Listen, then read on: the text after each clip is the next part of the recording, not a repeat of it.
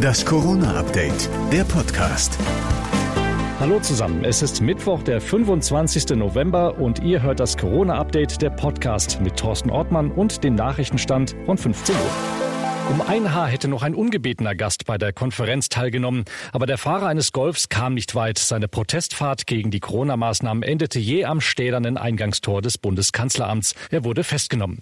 Hinter verschlossenen Türen geht's gerade ans Eingemachte. Es deutet sich ein verlängerter und verschärfter Teil-Lockdown im Dezember an, aber auch Lockerungen über Weihnachten. Es könnten sich nach den Plänen dann zehn Menschen aus unterschiedlichen Haushalten treffen, Kinder ausgenommen. Sehr wahrscheinlich kommen heute auch verschärfte Kontaktbeschränkungen, NRW-Ministerpräsident Laschet. Gefahr eines Rückfalls ist zu groß.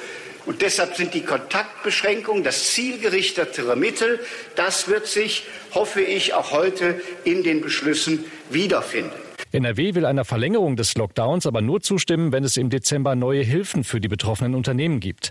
Bayerns Ministerpräsident Söder will nachschärfen, wie er sagt, also ein wenig mehr Chili in der Corona-Suppe, gerade in den Hotspots mit vielen Infizierten. Zum Beispiel, was die Platzzahl betrifft in den Geschäften, reduzieren.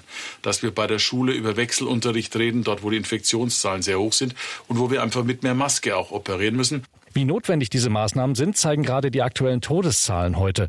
Sie steigen in vielen Ländern auf neue Rekordwerte. Spanien 537 in den vergangenen 24 Stunden, Italien 850, Deutschland 410. Traurige Rekordwerte.